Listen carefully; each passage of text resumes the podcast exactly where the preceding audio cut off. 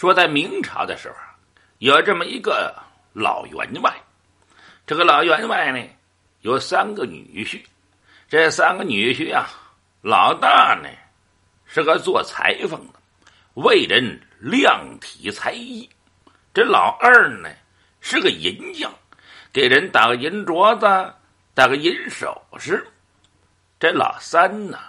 这位是不学无术，这整天的是游手好闲呐，走东家串西家，没事就赌博呀、拉一牌呀。因此啊，这老员外看着挺不顺眼。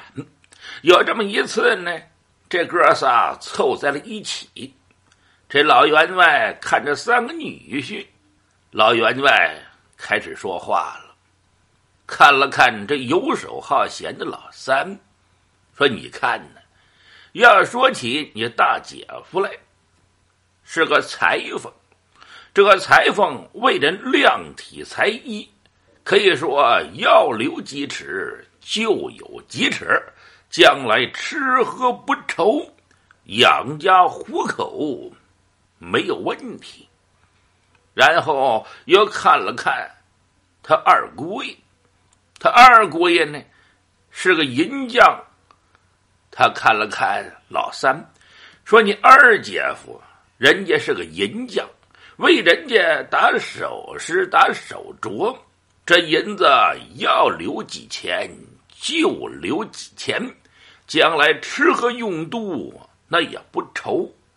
你看你，整天里游手好闲，走东家串西家。”前去赌博、来耍，那不行啊！那不是过日子的长远之计呀！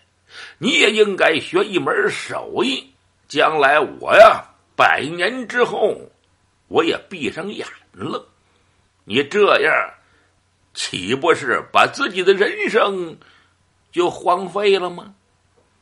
这老三呢，看了看。他老岳父微含一笑，哈哈哈哈我说：“老岳父啊，您呢，这是多虑了。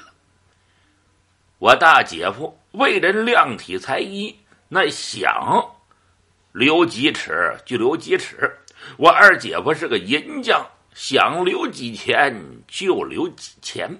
我呀，回头我打这么一个铁锹。”我把人家的门撬开了，我拿他千千，拿他万万，乃是易事。这老员外这么一听，哎，我说你这个想法可不对呀。